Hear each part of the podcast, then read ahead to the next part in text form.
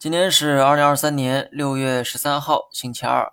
说一下白酒哈，白酒最近涨得很好，尤其是昨天。我持有的消费主要就是以白酒为主，白酒呢也是消费股的风向标。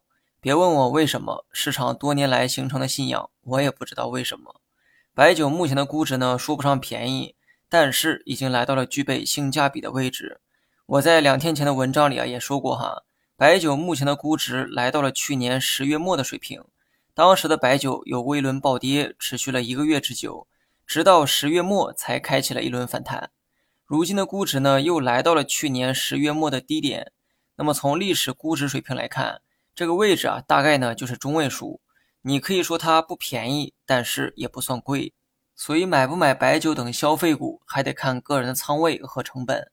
成本不高，仓位较低，买点进去倒也无妨。而其他情况就需要三思。最后呢，再强调一遍哈，买不买取决于你，但我不希望你买它的理由是因为它涨了。如果是这样，我劝各位别太冲动。今晚老美那边会公布最新的 CPI 数据，市场预期普遍乐观，认为六月份加息的概率啊也比较低。这一点从美股的走势也能看出来。当地投资者已经在交易不加息的这个预期，所以美股才会持续的走高。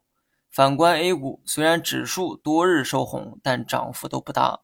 包括今天指数虽然全部收红，但个股表现平平，上涨两千五百多家，下跌两千一百多家，谈不上多强势哈。所以短期走势，我预计仍是以低位震荡为主。